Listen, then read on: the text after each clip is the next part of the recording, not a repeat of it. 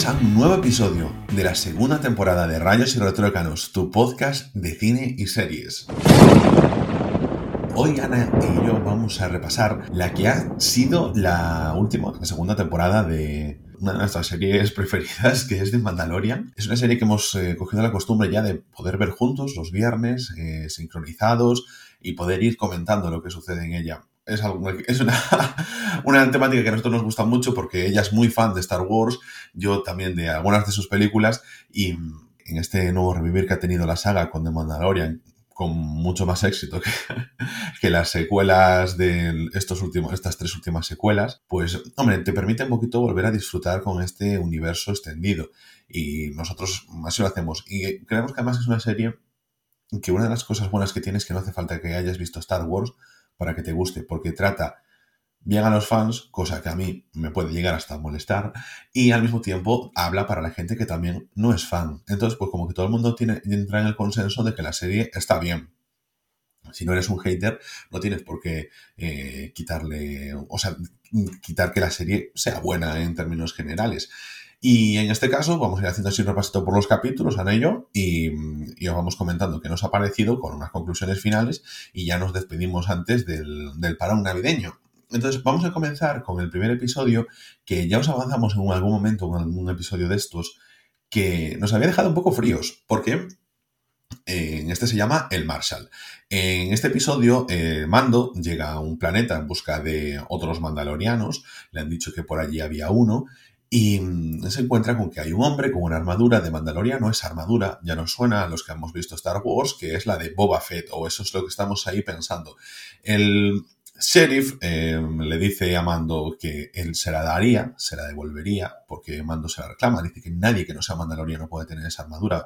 Seguimos en el camino de la fe que tiene Mando, que nos va trasladando durante toda la temporada anterior y nos las trasladará en esta temporada, que yo creo que en esta temporada es donde se desarrolla el cómo deja su fe a un lado.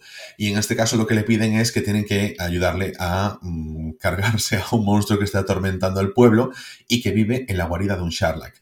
Un Sharlak para los que no os acordéis, es el monstruo al que cayó Boba Fett en la, película número 6, eh, El retorno del Jedi, cuando estaban luchando para liberar a Han Solo. Es un monstruo que vive en las arenas, con una bocota gigante y que se traga todo lo que se encuentre. Claro, ahí dicen, ¿cómo es posible que alguien, un monstruo, viva en la cueva de un Sharlak si todas las cuevas de Sharlak están habitadas por Sharlak? Y entonces le dicen a Amando, salvo que ese monstruo haya matado al Sharlak y se haya quedado con su, con su cueva, para ponernos en situación de que es un bicho de dimensiones importantes y gran problemático. Entonces, bueno, se reúnen, cogen a la gente del pueblo e intentan deshacerse de él hasta que, bueno, pues finalmente eh, consiguen acabar con él. Este episodio nos deja simplemente con Mando recuperando esa armadura de Boba Fett y alguien, que en este caso, eh, bueno, ya vamos con los spoilers por delante, es Boba Fett eh, espiándolo desde la distancia. Ana, tú este episodio, ¿cómo lo viste? A ver, yo ya había comentado contigo que así como la primera temporada me parecía que, mm, bueno, que tiene, eh, en ese sentido es igual que esta, ¿no? Que tiene capítulos autoconclusivos que no tienen que ver con la trama principal, es decir, no es una serie que, sea continua, sino que tiene como unos capítulos eh, aparte, eh, los que nos amplía un poco el, mundo de, Star Wars, ¿no? Sobre el mundo extendido de Star Wars, y que nos da un poco de chicha a los más fanáticos de, de la serie, ¿no? Y mm, sin embargo, en la primera temporada lo vi que estaba muchísimo más enfocado a presentar bien a los personajes, a ver a, mm, penetrar más en el mundo del, Mandaloriano, ¿no? Y sin embargo, en esta sí que es cierto que como ya conocemos al personaje principal, em, como que se permitieron el lujo de presentar otras historias añadidas, ¿no? Y esto me recordó mucho a la estructura de la serie de The Clone Wars, que siempre cada temporada tenía una trama principal, pero luego tenían varios capítulos que eran de este palo. O sea, incluso algunos 100% protagonizado por clones. Bueno, porque en las guerras clon eh, la serie está basado cuando los clones combatían del lado de, la República, ¿no? Entonces, pues me recordó mucho más esta temporada a la estructura de Clone Wars, mucho, mucho, mucho más las temáticas. Y este es uno de los capítulos de ese palo, es decir, este y el siguiente son de esos capítulos que perfectamente podrías haber visto en la serie de The Clone Wars de hace 10 años. Entonces, em, eso sentí que, que, ya no era tan original en ese sentido como sí que lo fue para mí la, primera temporada, ¿no? Pero de todas formas, mm, a mí me gustó. Me gustó la, segunda temporada muchísimo. Y a mí que añadan así cosillas de este estilo, me gusta, me gusta bastante. Me gusta bastante. Sabes que tú y yo ahí diferimos, porque yo no, no creo que además que esta temporada tuviese tanto episodio de estos de, de relleno. Creo que hubo más.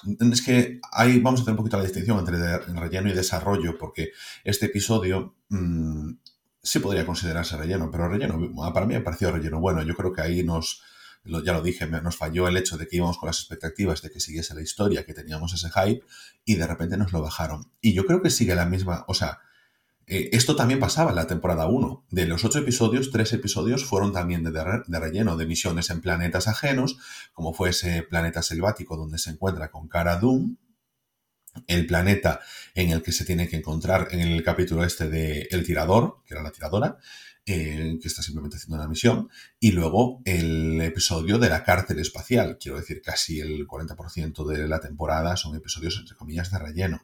Y este Mm, voy a decir que, mm, siendo de relleno, de los de relleno es el episodio que más me ha gustado. En mi segundo visionado, el primero no, pero en el segundo visionado es de los que más me ha gustado. El que no me ha gustado tanto ha sido el segundo, por ejemplo, que ese también me parece un episodio de relleno.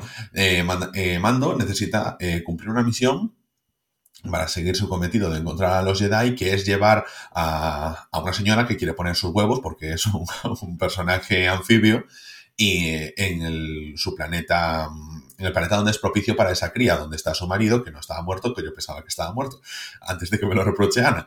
Y, entonces, pues bueno, van de camino, se encuentran con unas naves de la segunda, de la Nueva República, y, ellos dicen, mira, me escapo porque o sea, el Mandaloriano tiene una nave, el, el Razor Crest, que es una nave muy querida para él, porque para él es su hogar.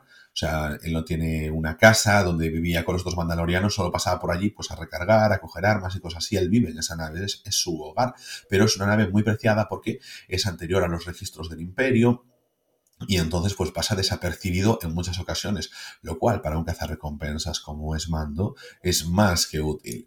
Y en este caso lo detectan y él escapa como puede, acaba en un planeta helado donde se ve acorralado por pues, una especie de monstruos arácnidos que los ponen en aprietos hasta que vienen precisamente los dos em, soldados de la República y les echan un cable que bueno, que sí que es verdad que se está buscando a este personaje por algunas fechorías, pero que realmente también había ayudado mucho en otras cosas que habían estado muy bien y como que le salía a compensar, ¿no? Y como que ahí al rollito este que tiene de western de la serie, es como que el héroe fuera de la ley ayuda más que incluso eh, estando dentro de la ley y que hace más bien que mal. Entonces, pues como que la ley le deja seguir su cometido, hacen como que no lo han visto.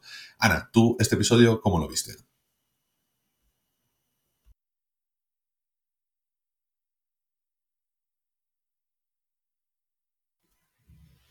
A mí me recordó un poco este capítulo al Señor de los Anillos, ¿no? El, retorno del rey con tanta araña. Y también me recordó eh, mucho a, Harry Potter, no sé. Mm, me pasó un poco como a ti, yo preferí el capítulo primero. Em, espera.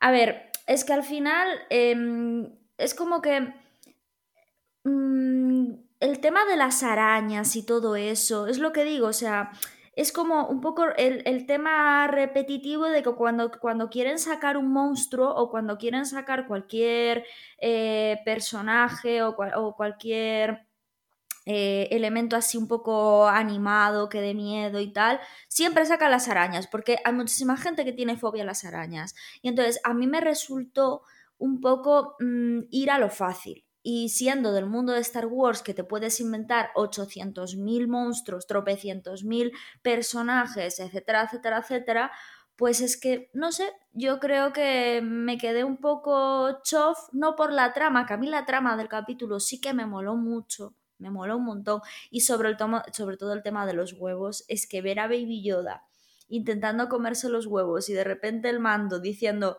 no, no, no, no, y volviendo a devolver los huevos a su sitio, ¿sabes? Eso fue para mí lo mejor del capítulo. Entonces, a mí la trama me moló.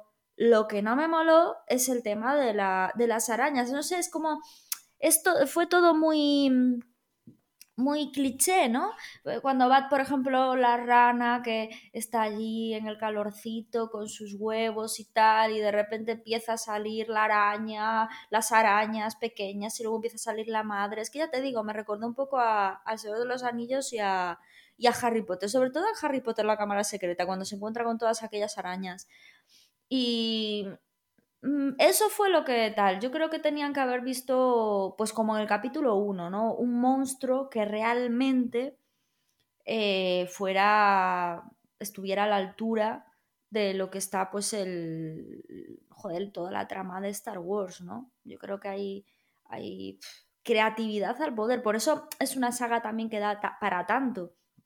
Porque al final abre, o sea, eh, es que permite todo, o sea, eh, abre todas las puertas para, que tu imaginación eh, esté sin límites, ¿no?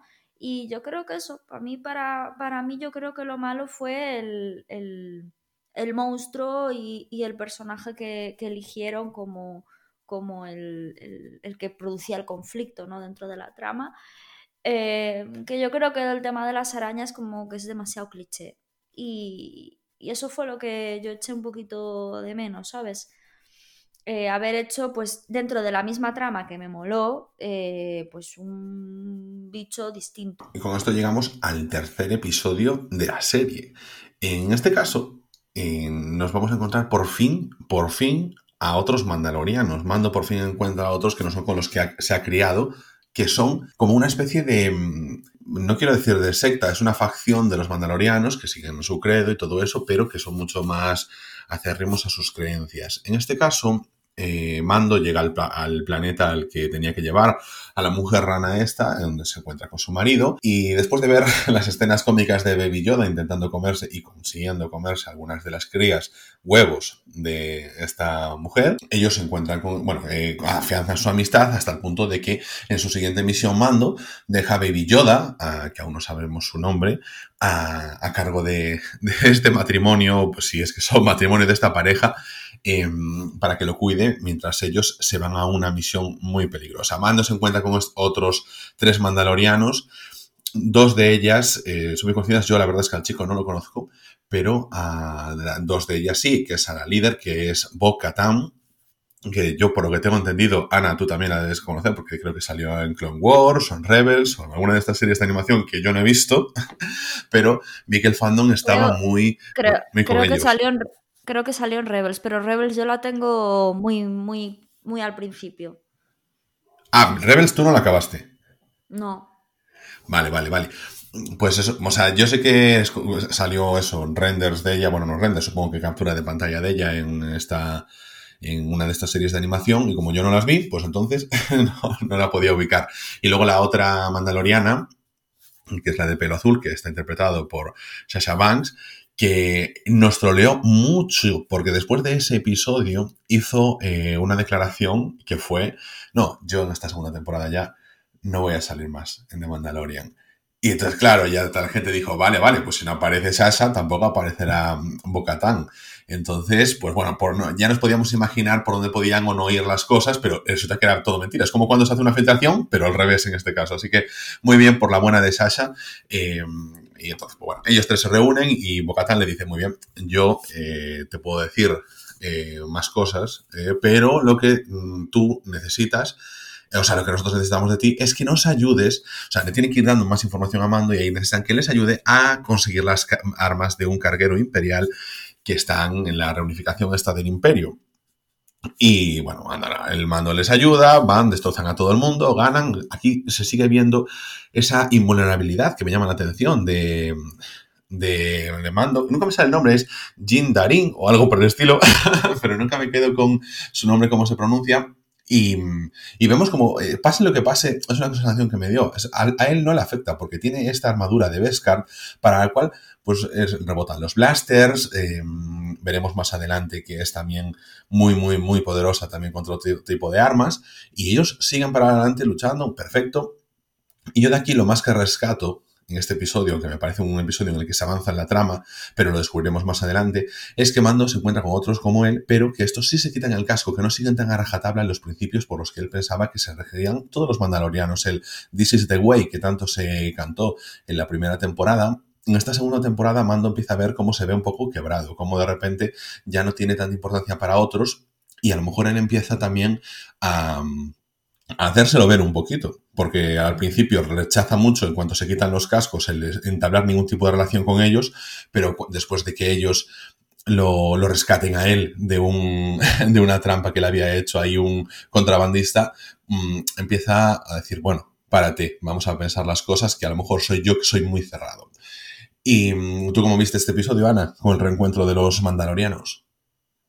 A mí hay una cosa aquí que se deja entrever, que yo me imagino que las siguientes temporadas se indagará un poco más sobre el asunto, ¿no? Y es el tema de que parece que hay como unos mandalorianos súper extremistas, que es al que pertenecería Mando, ¿no? Que siguen un credo determinado y ese credo les obliga a no quitarse el casco, ¿no?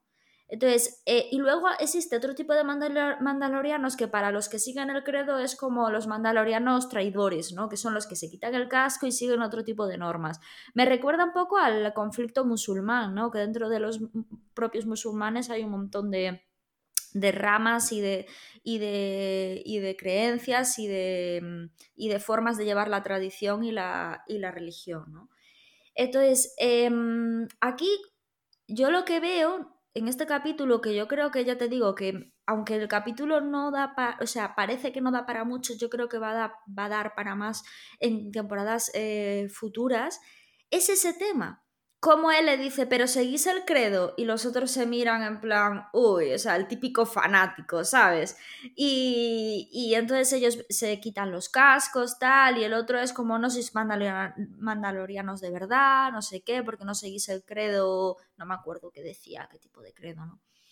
Y, y, durante la temporada pasada también se mencionaba muchas veces este tema, pero todavía no se ha profundizado en conocer eh, un poco más este, esto, porque estamos un poco, como todos al final se focalizó en Baby Yoda, eh, esto al final ha quedado un poco en segundo plano, ¿no? Y yo creo que al final, el, para mí lo interesante de este capítulo ha sido eso, ¿no? Que cómo se ve em, eh, las creencias de Mando.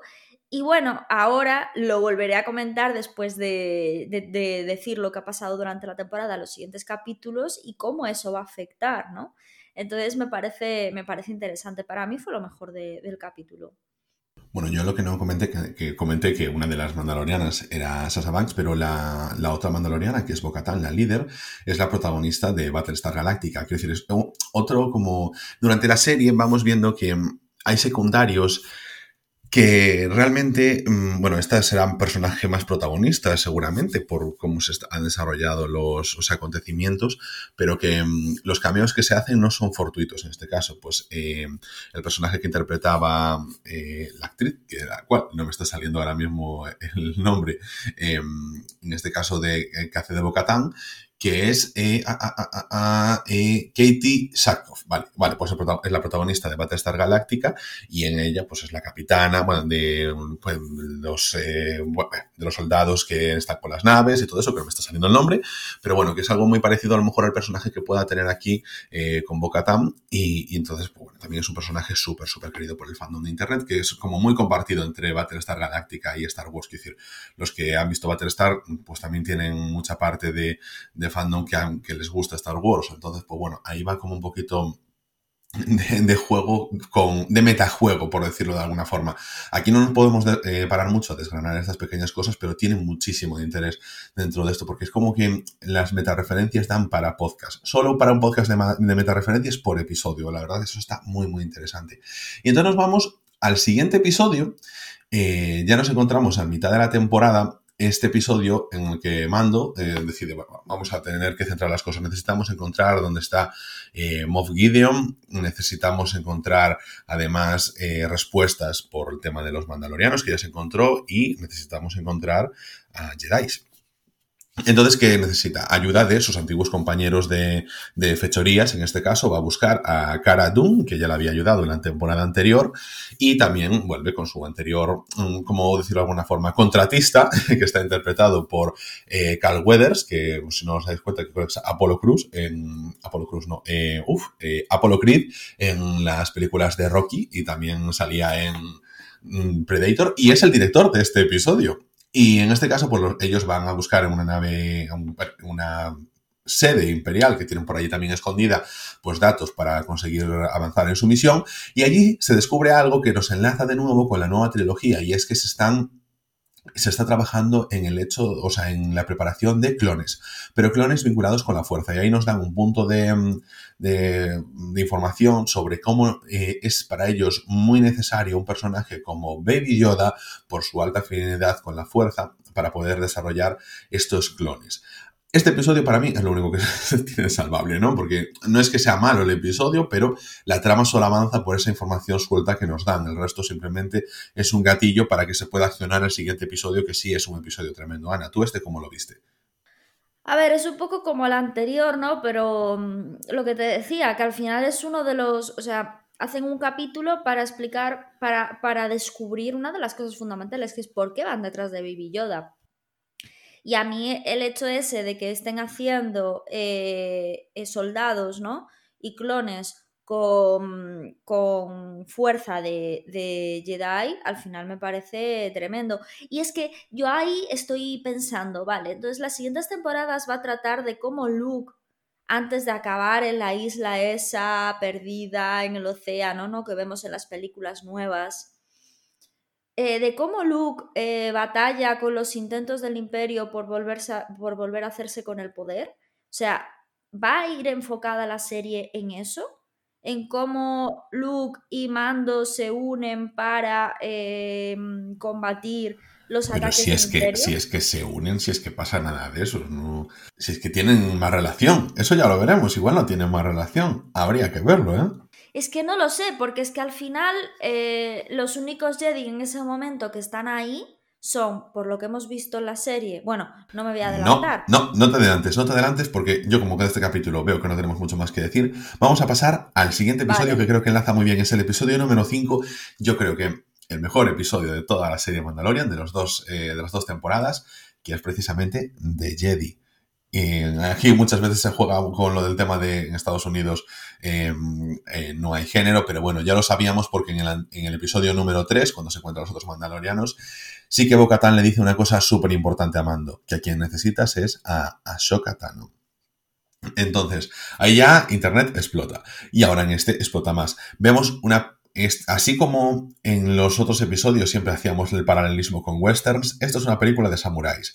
Nos encontramos a Ahsoka al principio del episodio eh, con sus dos espadas de luz, con sus sables blancos, al frente de, bueno, al frente no, frente a una fortaleza como la de los antiguos eh, señores feudales, en la que mm, está amenazándoles diciéndoles, mañana vendré a por vosotros y me llevaré lo que, lo que tenéis ahí escondido para mí.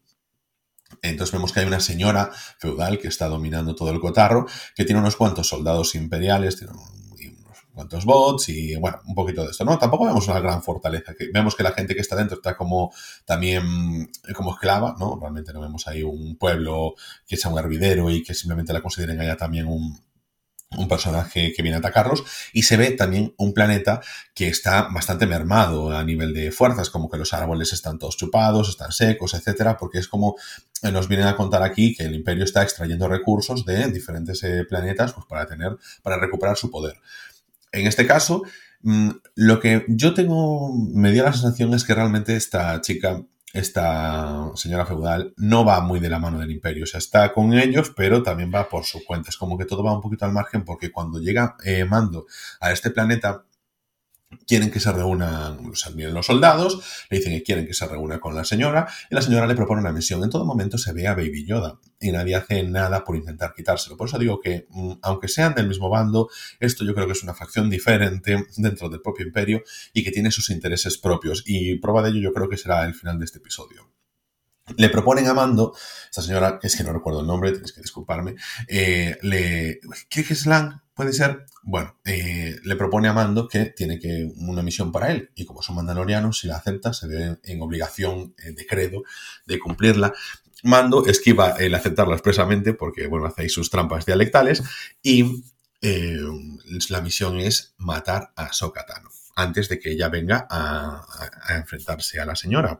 Y él acoge, dice, vale, perfecto, me voy allí con ella, tal, así yo me evito problemas aquí, va hasta encontrarse con Ahsoka, tienen un duelo y se ve una cosa muy interesante y es que la armadura de mando es resistente a los sables láser. El Beskar es un material al que le han hecho mucha alusión durante toda la temporada y sobre todo, eh, aquí se explica un poquito más, es que ¿por qué se utiliza este material? Pues porque es resistente a los sables láser. ¿Por qué necesitamos que sea resistente a los sables láser? Porque los mandalorianos y los Jedi siempre estuvieron en guerra. Entonces, bueno, siempre, siempre, pero que mm, tuvieron ahí un buen pollo entre ellos. Ellos se reconocen y Ahsoka reconoce a Yoda. Entiendo que para los que habéis visto Rebels, para los que habéis visto, no, eh, Clone Wars es un buen momento porque es como tenían también una relación especial, aunque Ahsoka fuese la Padawan de Anakin, de cuando se vio con Yoda, porque yo he visto un montón de memes por internet, así que algo debe de haber por ahí. Ana ya nos contará ahora un poquito más. En fin, Mando y Ahsoka salían. Eh, Ahsoka le dice que, oye, yo te voy a ayudar con Baby Yoda, pero que en este caso no revela el nombre, que se llamará Grogu. Yo voy a alternar Baby Yoda y Grogu porque Baby Yoda me hace gracia como nombre. Y, me ayuda simplemente a derrocar a esta señora. Y entonces tú te quedas con lo que te prometió la señora, que es nada más y nada menos que una lanza de Beskar, que veremos que tiene su utilidad. Entonces, bueno, lo consiguen, eh, se meten dentro de la fortaleza. Eh, empiezan a repartir estopa y se ven dos películas paralelas. Por un lado, a Sokatano luchando con la señora que utiliza esta lanza de Beskar para hacer frente a los sables de luz, que como se ve, pues es un arma con el que pueden enfrentarse a los Jedi y por eso es tan importante.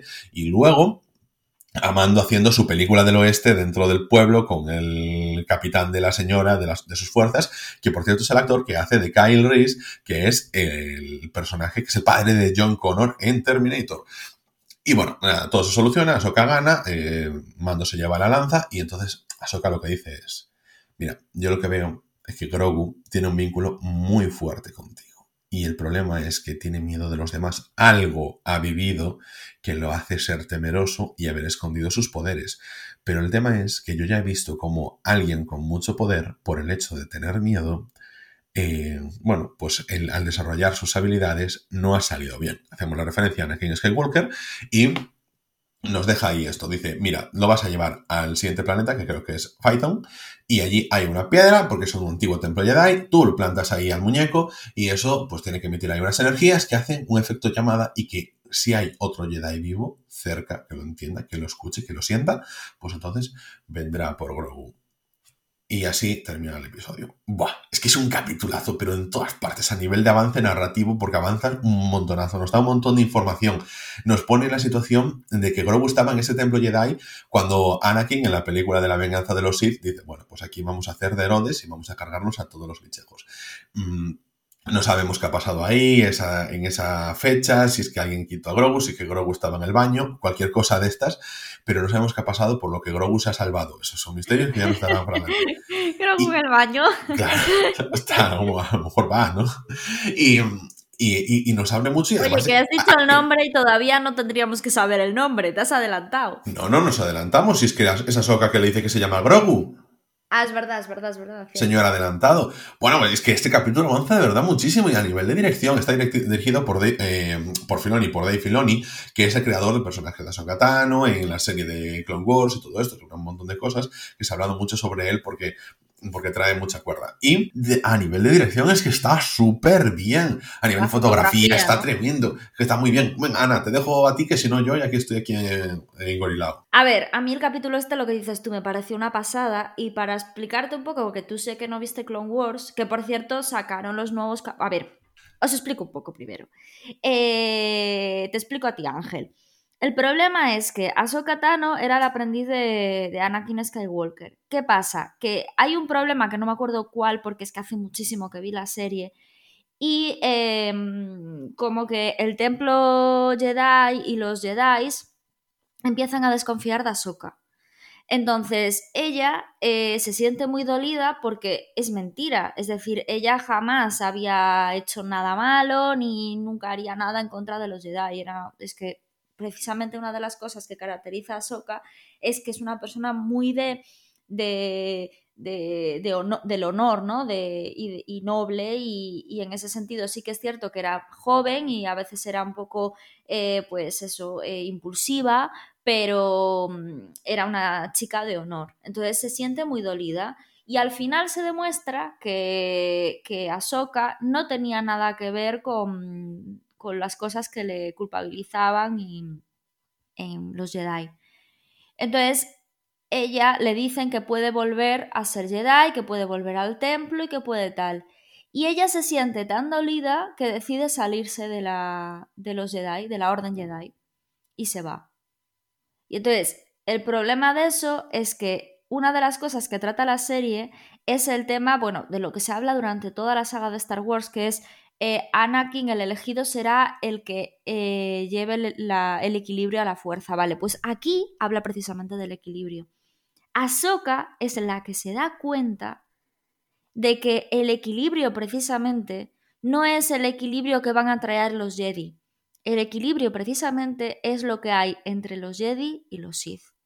Entonces se da cuenta que está en un bando que es lo contrario a los Sith, pero no es el equilibrio que sigue siendo muy fanatista, que sigue siendo muy em, extremista, igual que los Sith, pero en el otro extremo. Entonces se da cuenta que ella no está en el grupo del equilibrio, está en un extremo. Entonces, Ahsoka es la que realmente descubre la guinda del pastel. Descubre por qué los Jedi, porque aquí no, no, no hay un grupo de buenos y de malos. Y entonces, al final, para mí, es la verdadera heroína es la, es, la, es la que es consciente de esas cosas siendo tan jovencita y decide abandonar la orden porque se siente traicionada y siente que está en un sitio donde en realidad sus ideales no, no, no, no los comparte con eso, ¿no? Y se va. Entonces, hace poco volvieron a salir unos capítulos de Clone Wars donde reanuda el final de la serie y vuelve a aparecer a Sokatano y, hace el desenlace un poco de la historia de Sokatano que me pareció brutal. Por cierto que hicieran eso porque había quedado la serie un poco abierta en ese sentido y me pareció brutal. Bueno, eh, la historia con esto es que eh, para mí el capítulo este de, Mandalorian eh, precisamente saca uno de los personajes estrella en el mundo de Star Wars por este motivo, ¿no? Por el, por el que te acabo de explicar. Y aún encima podría, o sea, se, intuye que podría ser, ¿no? Eh, al principio la, maestra de, de, Grogu. Bueno, al final vamos a descubrir que no es así, tal y que cual. Pero sí que es cierto que, que mm, yo creo que es un personaje que lo dejan ahí, eh, nos lo presenta y que mm, nos damos cuenta del potencial como personaje y como todo que, tiene, ¿no? Y bueno, lo que no voy a volver a repetir lo que dijiste tú, o sea, a mí el capítulo con esta señora feudal y todo eso, todo, es que me pareció brutal, ¿no? O sea, que voy a indagar más en el tema de Ahsoka. Eh, yo lo que creo es que este capítulo nos abre la puerta a ser un poco conscientes de que hay un personaje ahí que es brutal que no sabemos nada de ella desde que abandona la sede, mm, eh, la sede de los Jedi, el templo Jedi, que después nos recuperamos con los, los, capítulos finales de Clone Wars que nos regaló Disney hace unos meses, pero que no sabemos nada más de ella. No sabemos si ha luchado con Luke, con Leia, con Han Solo, o ha ido por su lado porque ella no cree los Jedi ya, o si volvió a querer a los Jedi, o sea, no sabemos absolutamente nada de lo que pasa por su cabeza, de si en realidad ha creado, pues como esto de los mandalorianos, ¿no? Que tienen cada uno su credo, pues ha creado un credo distinto para ella, independiente, pero me parece el personaje más brutal a nivel ideológico y realmente la que podría traer realmente el equilibrio a la fuerza, ¿no? Y yo creo que tienen ahí para sacar chicha, chicha, chicha, chicha hasta reventar. Así que, bueno, yo disfruté como, como una desgraciada. Ese es el resumen. Sois, unos pesados con el equilibrio de la fuerza. Todo, con el equilibrio de la fuerza. Qué pesadilla. Mira, antes dije Lang. Eh, Lang es el nombre del capitán. La, la, señora feudal es Morgan Elsbeth, que está interpretada por Diane Lin Inosato, que no nos suena. ¿Por qué no nos suena? Porque es una doble de acción. Eh, bueno, pues nada, simplemente dejar ese apunte, porque eso que la coreografía también estaba muy bien y quería hacer una, un pequeño hincapié y pasar ya directamente al episodio. Es que el siguiente episodio, el episodio número 6, que claro, es que el título no se spoilea, pero el título es muy bueno y lo que pasa dentro también. La tragedia. Qué capitulazo también. no es tan bueno como el anterior, porque el otro es como súper emocional, pero a nivel bien. Y, y este, bueno, ponemos en situación. Mando, yo pensé que iba a estar por cinco planetas antes de llegar a Python a meter a Grogu en la roca, eh, cambiando la rueda de la nave o lo que sea, pero no, va directamente. Zaskan llega y, perfecto, se encuentra en la roca y planta a Grogu encima. Vemos que se hace un campo de fuerza, Grogu conecta ya al momento, está haciendo ahí su yoga y aparece otra nave. es que esta nave, claro, eh, The Slave One, el esclavo 1, es la nave que ya el universo fandom de Star Wars todo el mundo conoce, es la nave de Boba Fett. Y aparece con quién? Con la tiradora del de el episodio de este que comenté antes de, entre comillas, relleno de la, de la primera temporada. Bueno, Aquí empieza ya, eh, es Fénix, se llama Fénix la, tiradora, pero bueno, como no lo había mencionado antes, empiezan a debatir, oye, mira, es que esta es mi armadura, devuélvemela. Y entonces, claro, le dice, mira, que la armadura es solo para los mandalorianos, o sea, aquí se pone en plan elitista mando. Y entonces ahí Boba Fett le dice, ya lo que pasa es que yo la recibí en herencia. Y ahí entra ya en conflicto con el credo, volvemos una vez más al credo de, em, de mando, y entonces dicen, vale, bueno, bien, vamos a verlo, esto ya se verá cómo va la cosa, pero entonces empiezan a llegar cargueros imperiales llenos de soldados, empieza ahí a haber unas escenas de acción que están muy bien, yo creo que está todo bastante bien dispuesto, em, todo en plan, eh, como si fuese un videojuego, yo te lo hice un par de comentarios así mientras veíamos la serie que me recordaba mucho a videojuego, en este caso sería una forma de un juego de estos de defender la torre, tú tienes que defender a, a Grogu, que no puedan llegar hasta él, y entonces tienes que ir matando a todos los enemigos que vienen a asediarte como el Plantas contra Zombies, por ejemplo, para hacer una referencia más clara. Y ahí se pasan todo el rato durante el episodio haciéndolo, hasta que llega un momento en el que están muy en apuros. Mando no tiene su jetpack por ahí, que no sabemos por qué. En plan, es un argumento que se quita porque no, si no, estás un poquito perdido. Vemos que Boba Fett tiene además bastante buena destreza luchando y llega un momento en el que muy acorralados están, pero Boba descubre que está ahí la, nave de mando abierta, se mete dentro, coge su antigua armadura, se la pone y entonces aquí la presentación que tiene de Boba Fett es una pasada de cómo hace su despliegue, sus misiles, coge un poco lo que yo no entendía por qué había tanto fandom de Boba Fett cuando sale nada en las películas, nada. Parece ser que sale en las películas menos de 10 minutos y en cambio, aquí, pues, mm, luce, pero tremendo contrabandista aquí el señor, ¿eh? que se maneja genial.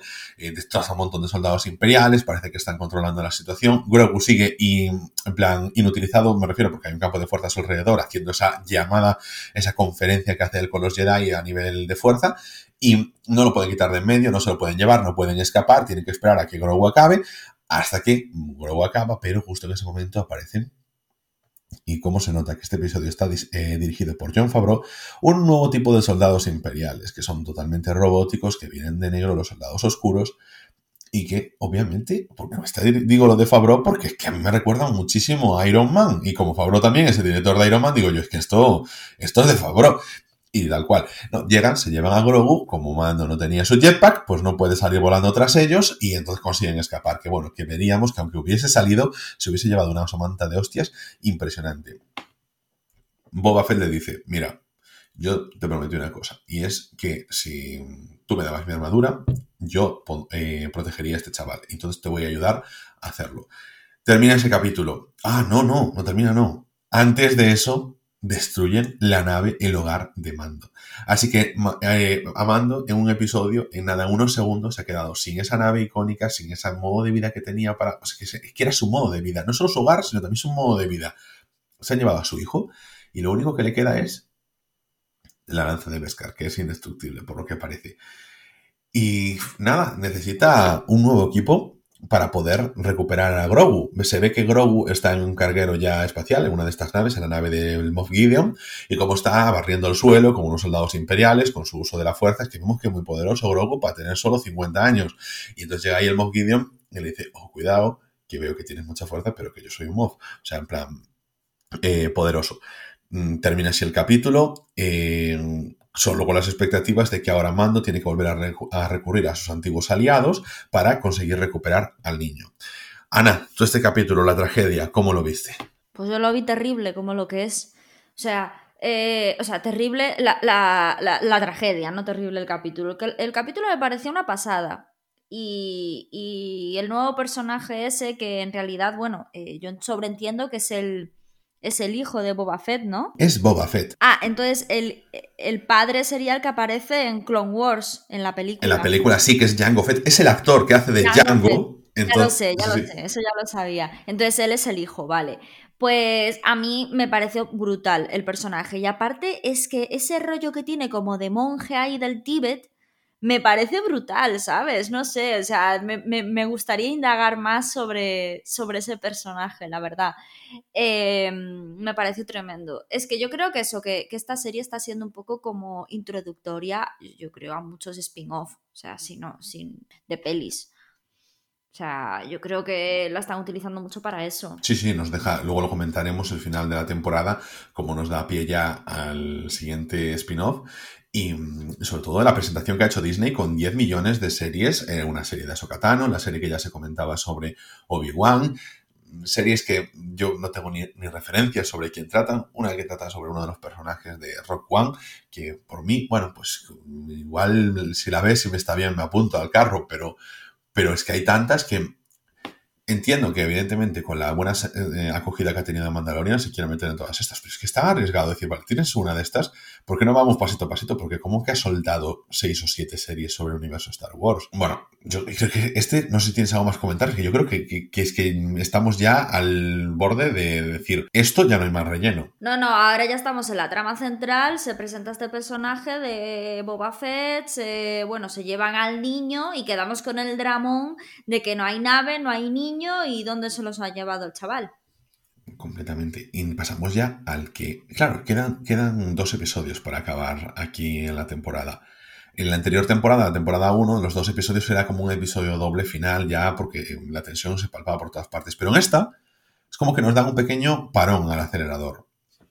Entonces, en el siguiente episodio de Believer, en este episodio, eh, Mando recurre a Cara Dune, recordamos Marshall de la República actualmente, y le dice, mira, necesito que me ayudes a, a hablar con Mayfield. Mayfield era uno de los presos de la, temporada, de la primera temporada que decíamos que tenían esa misión, una cárcel espacial, y necesito hablar con él porque él había servido con el imperio y por tanto me puede ayudar a encontrar dónde está el puto Moff Así se van, le dice, bueno, cada uno al principio dice, mira que yo ahora soy una sheriff, tal, no sé qué, no sé qué más, y le dice, se han llevado al niño.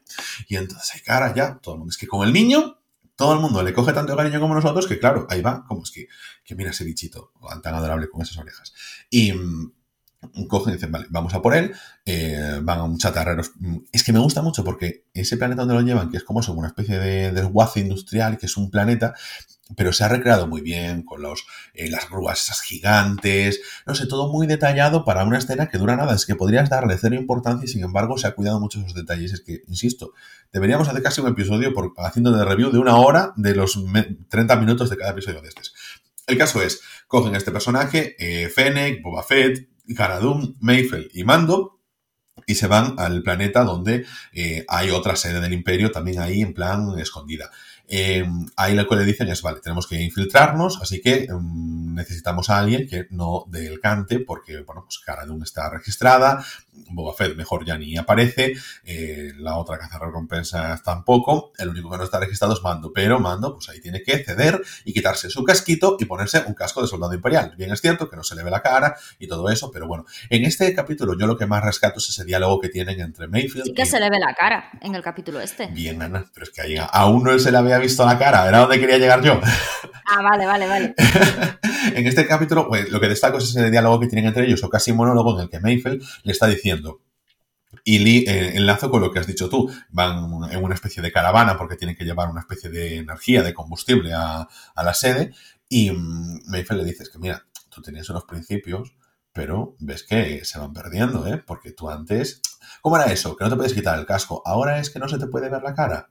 Es que resulta que los principios cuando nos aprietan, pues depende de por qué cosas se incumplen. Y entonces ahí sigue un poco con esa forma de esta temporada ha estado atacando todo el tiempo el credo de Mando y Mando se ve debilitado en sus creencias. Yo supongo que también por alejarse también de su grupo de mandalorianos y eso pues también nos va desarrollando el personaje. Entonces me parece que se trata muy bien porque no se centra la temporada en eso, pero en todos los capítulos pues le va desmontando un poco su, su, identidad, por decirlo de una forma.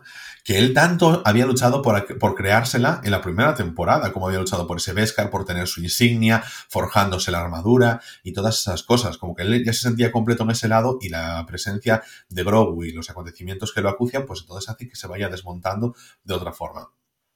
Aparte de eso, tiene otra conversación muy interesante que enlace con lo que dijiste antes. Pasan por un poblado y entonces ahí lo que estaba diciendo Mayfield a Mando es, ¿ves esto? Es que realmente a ellos les da igual que sea el imperio o que sea la república. Si es que mm, cuando destrozan tu poblado en una guerra, no les importa quién es porque lo están pasando mal igualmente.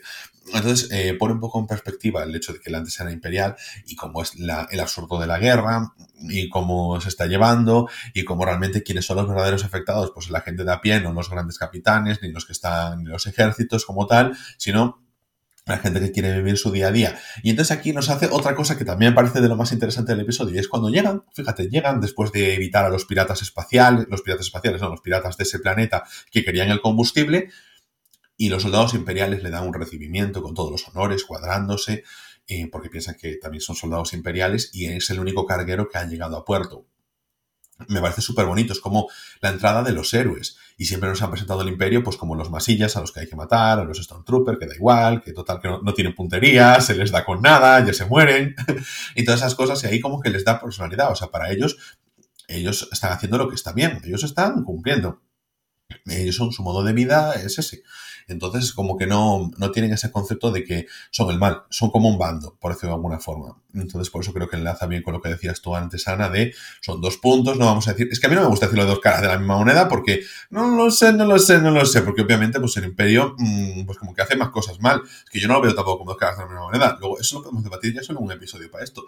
Pero Ox, los soldados, se ve ese momento de confraternización, tienen una discusión con un antiguo general que parece ser que había sido responsable de la muerte de muchos eh, soldados imperiales en una de estas misiones en favor de la gloria del imperio. Mayfield lo mata, se descubre todo, que ellos son unos infiltrados, pero antes de eso, Mando, para conseguir la información que necesita, tiene que pasar por un reconocimiento facial y se quita el casco. Entonces, en esta temporada le vemos por primera vez en la temporada la Face, porque yo, si no recuerdo mal, se le vio en el último capítulo de la primera temporada cuando está con IG-8, con el robot, cuando le estaba ayudando a salir y se tuvo que quitar el casco. Y mm, bueno, con todo esto se marchan. Cara le dice: Mira, eh, nos has ayudado, así que yo hago como que no te he visto y te largas. Es más o menos así em, el episodio. Sabemos ya dónde está Moff Gideon y el episodio cierra con un mensaje que le manda Mando a Moff en uno de estos hologramas. Como en su momento le había dicho Moff a Mando, en plan, tienes algo que es muy importante para mí, no sabes cuánto y voy a por ti. Y ahí cierra el episodio. Ana, ¿a ti qué te pareció? Pues a mí ese final me pareció increíble. Y a ver, a, mí es que, yo qué sé, estos tres últimos capítulos, tío, son, son realmente una pasada. Y, ese eh, momento en el, lo que os decía antes de lo, de lo del credo mandaloriano, ¿no?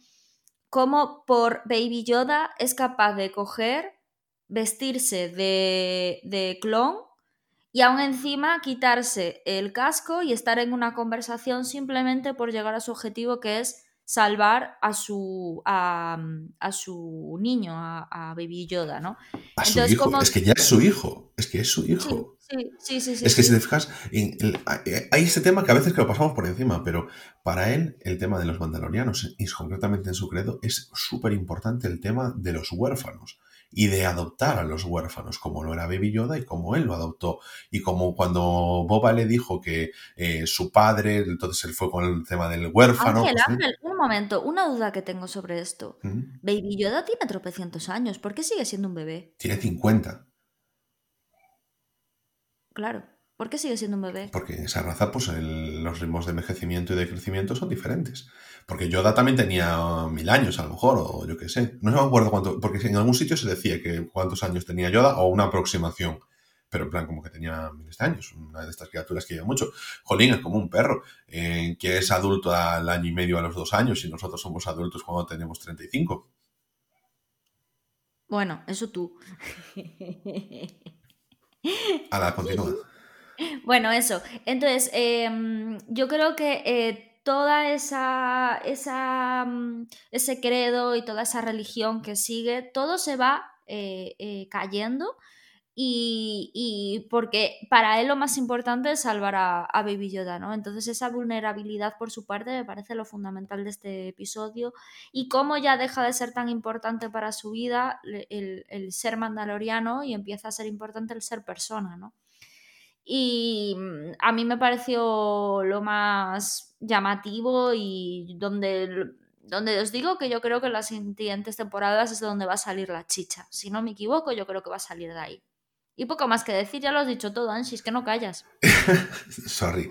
No, pero es verdad que lo voy comentando mientras estamos con el resumen del episodio, pero wow, es que este ya se va contando más o menos todo y ahora llega el episodio final. El episodio final de la temporada saben dónde está el MOV y van a hacer ya directamente el asalto. Esto es un episodio de un non-stop de acción. Yo ahí ya te. Yo, mira, voy a contar todas mis impresiones. Eh, das tú la puntillita final y ya le damos el cierre al episodio, ¿vale? Ya, das, ya tú, tú, todo rienda suelta, ¿de acuerdo? Vale, pues en, este episodio asaltan el, el carguero. Todo lo llamo carguero porque como cargan personas, pues ya asaltan el carguero imperial, sale el team de las de Cara Dune, de Fennec, de... Ah, claro, se vuelven a reunir con las Mandalorianas, con Bo-Katan y con, y con Sasha Banks. Es que yo solo puedo llamar Sasha Banks porque no me sale el otro nombre. Yo creo que es Corra o Koba o algo por el estilo, pero, pero como yo la conozco por Sasha, pues entonces Cosca. Pues para mí siempre será Sasa. Y tiene unas escenas muy buenas porque ahí ya se quiere demostrar que es luchadora. Cara Dune es luchadora de artes marciales. Sasha Banks es luchadora de wrestling. Y en las dos, durante las dos temporadas, les dan unas escenas muy buenas para demostrar sus habilidades atléticas. Entonces, muy, muy bien apunte por esa parte por la serie. Así que yo, encantado.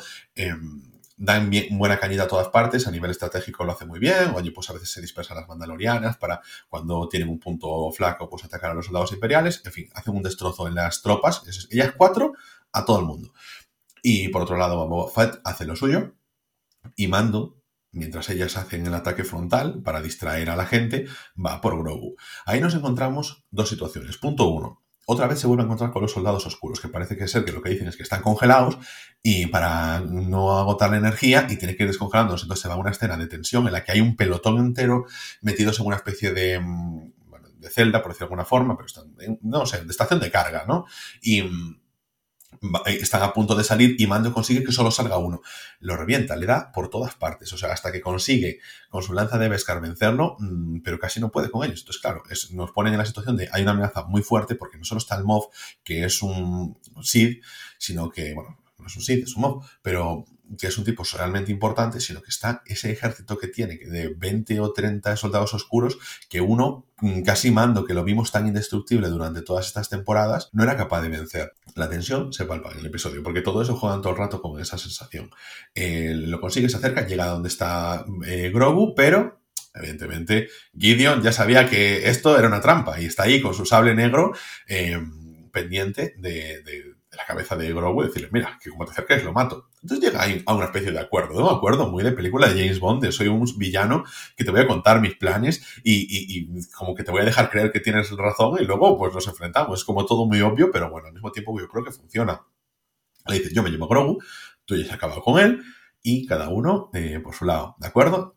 O sea, porque Gideon le dice, esto lo puedes llevar, yo ya he acabado de hacer pruebas con él, lo que tenía que hacer. Entonces sabemos que las mentiras se enfrentan y Mando, utilizando esa lanza de Beskar, consigue vencer a, a. No lo mata y se lo lleva al, ¿Cómo se llama el panel de mando? La, donde, la cabina de mandos. Esa. se la lleva donde están las chicas ya y que, que ya habían conseguido vencer a todo el mundo y entra de una forma un poquito espectacular, yo creo que además sin mucho sentido, que es con el sable encendido, este sable negro. Entonces ahí tienen ese enfrentamiento, bueno, no es un enfrentamiento, es que simplemente eh, a Boca le llama la atención que haya hecho eso porque ella quería a Gideon, porque ella quiere ese sable, y entonces ahí se cuenta por qué esa insistencia, sino que ese sable no solo es un arma poderosa, sino que también responde al poder de la persona que ha vencido al anterior portador. Ese sable es como una especie de espada de Calibur que solo la puede tener la persona que va a reclamar el trono de Mandalor. Ya previamente en el episodio se ha hecho una referencia al planeta Mandalor, al que, de que fueron desterrados, en la lucha con los Jedi, por cierto. Entonces, eh, Bocatán quiere reclamar ese trono, pero claro, ahora el sable lo tiene, lo tiene Mando. Entonces, ¿qué va a pasar ahí? No lo sabemos porque entonces viene el gran problema. Ese batallón de, de robots aparecen, o sea, ya están asaltando la nave de nuevo para eh, conseguir liberar al Moff y empieza la tensión, se están preparando, ven que vienen hacia ellos, saben lo que, de ahí no van a salir con vida, pero el efecto llamada de hace dos episodios de Grogu hace su efecto. ¿Qué vemos por ahí? un X-Wing, un ala X. Entonces, claro, aquí ya las personas fans de la trilogía original están ya, uff, uf, ¿qué está pasando? ¿Qué está pasando? ¿Qué está pasando? Y vemos cómo aparece un Jedi. Me parece que juega muy bien con la tensión porque los primeros planos que nos dan son en blanco y negro. Entonces, claro, no se, se ve que es un Jedi porque tiene un sable de luz, va encapuchado, no sé de quién es y no se ve el color del sable. Hasta que un poquito más avanzado vemos cómo va destrozando todos esos robots, aparece con un sable verde, Ana y yo gritando, ¡Es Luke! ¡Es Luke! ¡Es Kylo! ¡Tiene que ser Kylo! No sabemos lo que está pasando, y llegan hasta allí, se quita la capucha. Yo no me, no me he fijado eh, cuando lo vimos, pero luego... ¿Puedo decirlo yo? ¿Puedo decirlo yo? Sí, yo, sí, sí, yo, creía, yo, apostaba 100% porque era Kylo. O sea, apostaba 100% y dije yo, vale, pues ahora van a explicar todo lo que va a pasar con Kylo, todo lo que pasó durante esta temporada, durante esa época con Kylo, hasta que se hace del lado oscuro, ¿no? Y, y yo estaba súper convencida, guau, que iban a tirar del hilo, tirar del hilo, tirar del hilo, y de repente se quita bueno, ya se le ven las manos, porque de repente se ve que tiene una mano con un guante negro y una mano normal. Y ahí ya hilas, hilas, hilas, hilas, como dice Dani Rovira. Entonces dije yo, ¡ah! Y entonces de repente se quitó la capucha y ¡ah! ¡Era Luke Skywalker! ya está, ya lo hice. pues exacto, era Luke y ahí nos encontramos con que primero las emociones, porque es un, eh, si no, no vi mal, es un actor con la cara de Luke reconstruida por CGI, que claro, es algo que nosotros no nos esperamos y además de verlo así, como en las películas originales.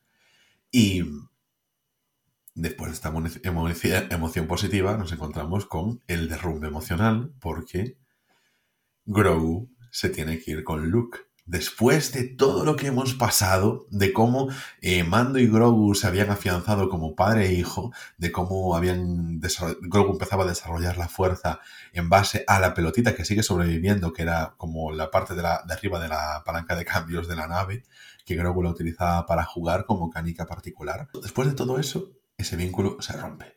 O sea, o sea, no se rompe, se separan entre ellos. Grogu sabe que tiene que irse con Luke, es como que Mando le dice, tú sabes lo que tienes que hacer y Grogu se va con Luke. O sea, no es en plan Mando se lo entrega porque decide por él lo que es mejor, sino que deciden que cada uno tiene que cumplir con, con su cometido. ¡Qué destrozo! ¡Qué destrozo, por favor! Porque, uf, mira, voy a simplemente llegar al final de todo porque hay escena post créditos y ya te dejo renta sultana.